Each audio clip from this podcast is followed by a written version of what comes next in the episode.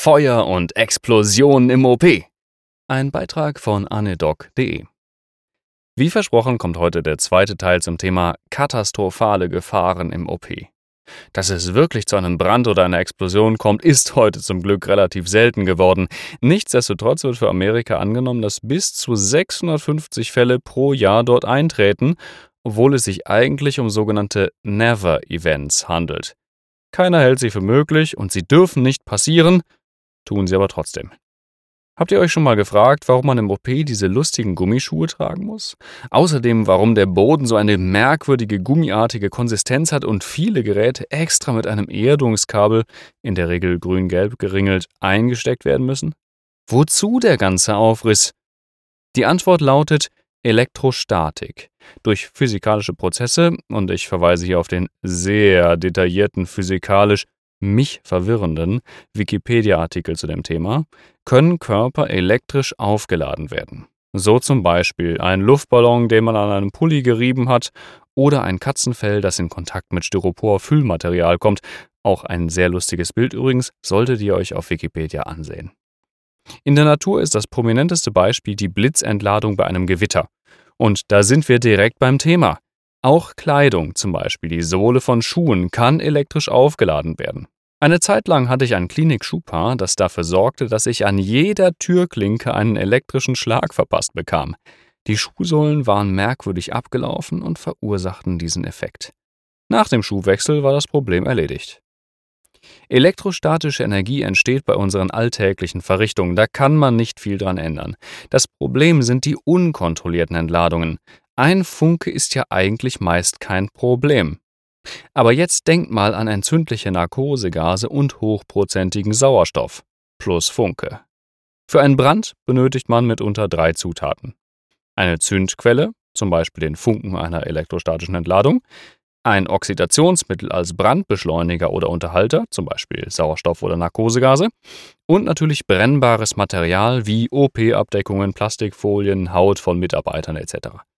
Die antistatischen Gummischuhe, der Boden ebenso wie die Rollen von Geräten und die gesamten gasführenden Schläuche im OP haben nun die präventive Aufgabe, entstehende elektrische Ladungen kontrolliert abzuleiten, damit es zu keiner schlagartigen Entladung als Blitz oder Funke kommt.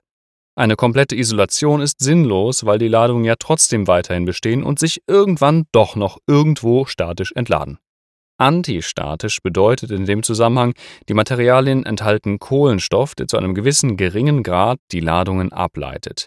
Langsam und kontrolliert, damit kein Funke entsteht. In diesem Zusammenhang sind auch Lichtschalter zu nennen, die im Gefahrenbereich besonders gesichert sein müssen. Früher war dieser definierte Gefahrenbereich einfach der gesamte OP. Vor allem die Verwendung von brennbaren Narkosegasen, die in offenen oder halboffenen Systemen alles verpesteten, war der Grund dafür. Brennbare Narkosemittel sind unter anderem Cyclopropan, Äther und seine Abkömmlinge, Ethylchlorid, na gut, das äh, hat man alles schon mal irgendwo gehört in einem Geschichtsbuch oder vielleicht auch noch nie, ja tatsächlich. Lachgas allerdings schon, aber nicht unter normalen Atmosphärendruckbedingungen.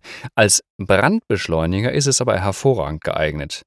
Halotan brennt auch in Sauerstoff, aber nicht alleine in normal genutzten anästhesiologischen Konzentrationen. Methoxyfluran, das sehr gerne noch im DESA der ESAIC, am Rande nur das, geprüft wird. Neben der Nierentoxizität übrigens das Argument, warum es lange Jahre in Deutschland verboten war. Und natürlich Sauerstoff. Seit 1970 hat die Association of Anesthetists in Großbritannien den Gefahrenbereich auf 25 cm um die gasführenden Geräte und Wege eingeschränkt. Das liegt daran, dass die heute üblichen Fluorane wie ISO, DES und Sevofluran die nicht brennbar sind, Äther und Konsorten weitgehend abgelöst hatten. Moderne Ursachen für Feuer im OP gibt es aber immer noch. Deshalb hat auch die ASA eine eigene Stellungnahme dazu veröffentlicht. Den Link findet ihr auf meiner Seite in den Links unten unter dem Beitrag. Unterschieden werden hierbei das Operation Room Fire, das ist Feuer im OP allgemein, und das Surgical Fire am oder im Patienten.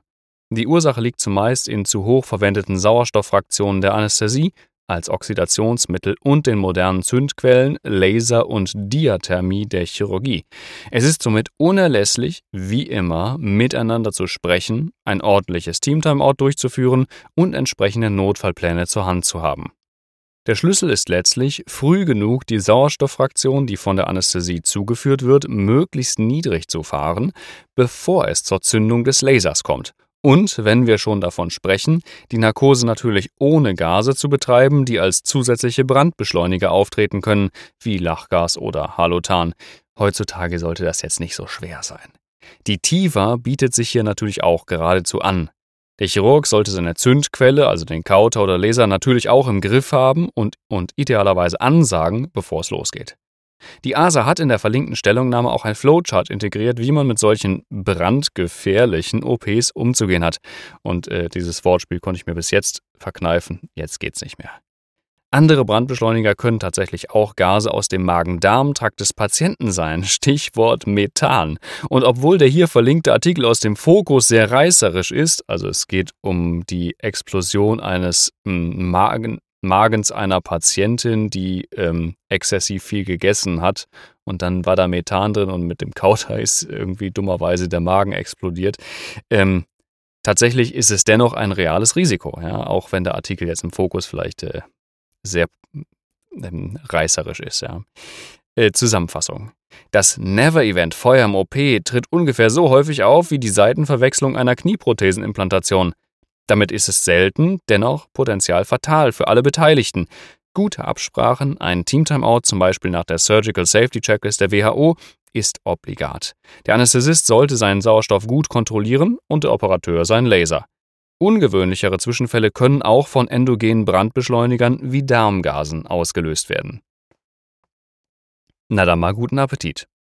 Und wenn euch der Beitrag gefallen hat, würde ich mich freuen über Sternchen, Bewertung, Kommentare, Rückmeldung. Bis zum nächsten Mal. Ciao.